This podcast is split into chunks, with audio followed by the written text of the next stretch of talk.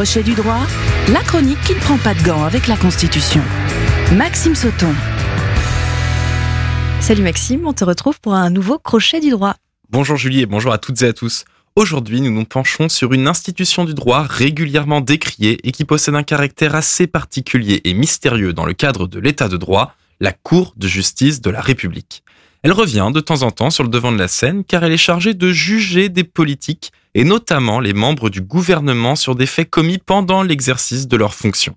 Et en ce moment, c'est le ministre de la Justice, Éric Dupont-Moretti, qui y est jugé.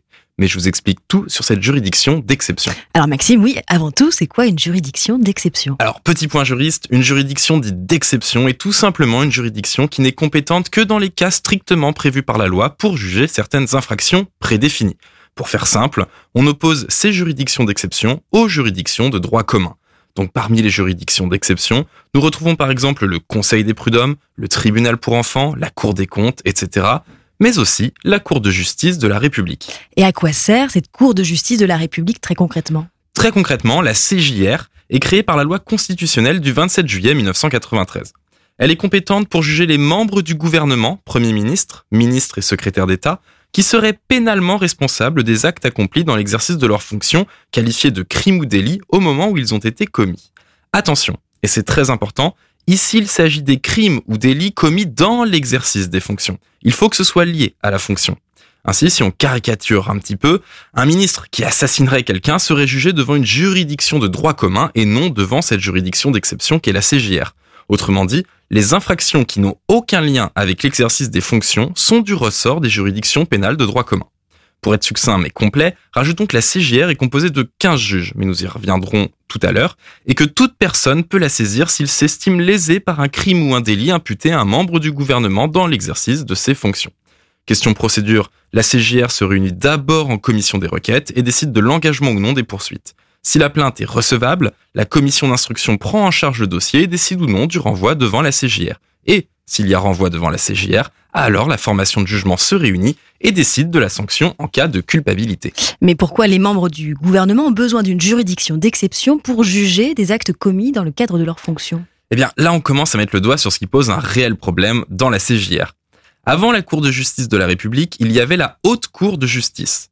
Et à cette époque, seul le Parlement avait la faculté d'engager des poursuites à l'encontre des membres du gouvernement. Or, elle n'était quasiment jamais convoquée, donnant l'impression d'une justice à deux vitesses. La CJR a pris sa suite en essayant de corriger ses défauts, mais n'y est pas vraiment parvenue. Parmi les 15 juges de la Cour, 12 sont des parlementaires, donc des politiques, et seulement 3 sont de vrais magistrats de la Cour de cassation. De plus, si les ministres sont jugés par la CJR, les conseillers des ministres sont eux jugés par les juridictions de droit commun. Enfin, les décisions ne sont pas juridiquement toujours très convaincantes, les condamnations sont très faibles et parfois même assorties de jugements moraux. Bref, l'image renvoyée est parfois celle d'une juridiction de politique pour juger des politiques, tout en étant assez conciliant parce que d'une part, ça peut arriver à tout le monde de faire des erreurs dans le cadre d'un mandat et que d'autre part, il pourrait très bien se retrouver à la place de ce collègue qui est jugé. Et donc la CJR, la Cour de justice de la République, a failli disparaître. Oui, sa légitimité étant très contestée, sa suppression a été promise par François Hollande lors de la campagne présidentielle de 2012. Mais cela n'a pas abouti. Idem sous le premier quinquennat d'Emmanuel Macron, la Cour devait être supprimée dans le projet de loi constitutionnel pour un renouveau de la vie démocratique, mais le projet de révision n'est jamais allé au bout du processus politiquement bloqué par le développement du mouvement des Gilets jaunes. Et si la CJR est une institution qui sait se faire discrète et ne pas trop faire parler d'elle, elle vient de retrouver le devant de la scène avec le procès à l'encontre d'Éric Dupont-Moretti pour prise illégale d'intérêt. Et donc Maxime, que risque Éric Dupont-Moretti alors concernant l'affaire, Éric Dupont-Moretti, ministre de la Justice depuis l'été 2020, est accusé d'avoir profité de sa fonction de garde des sceaux pour régler des comptes avec des magistrats avec lesquels il avait des différends lorsqu'il était avocat, ce qu'il conteste. Il faut savoir que c'est une décision totalement inédite car depuis sa création en 1993, seulement 8 ministres et 2 secrétaires d'État ont été renvoyés devant la CJR. Mais aucun ne l'a été alors qu'il exerçait encore ses fonctions au gouvernement, c'est une grande première, et aucun n'a été concerné en tant que ministre de la Justice, c'est-à-dire le supérieur hiérarchique du parquet. La CJR ne peut pas obliger le ministre à démissionner. Les condamnations pénales n'influent pas sur la nomination des ministres et encore moins les instructions en cours. Alain Griset, ministre des PME dans le gouvernement de Jean Castex, a été maintenu en fonction jusqu'à sa condamnation par le tribunal correctionnel le 8 décembre 2021 pour avoir dissimulé 171 000 euros de patrimoine.